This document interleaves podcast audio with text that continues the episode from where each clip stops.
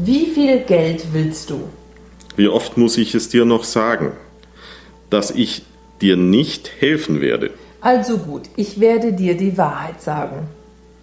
Jetzt kommt es heraus. Mein Bruder hat gerade viel Geld bekommen von einem Verwandten, der verstarb. Und was hat das mit mir zu tun? Ich möchte sicherstellen, dass er nicht verheiratet ist oder in einer Beziehung mit diesem Mädchen lebt. Aber warum ist das für dich wichtig? Ich will nicht, dass das Mädchen etwas von dem Geld bekommt. Deshalb brauche ich deine Hilfe. Auch wenn sie zusammenleben, glaube ich nicht, dass sie Anspruch auf das Geld hat. Weißt du über solche Dinge Bescheid? Du bist doch sicher kein Anwalt.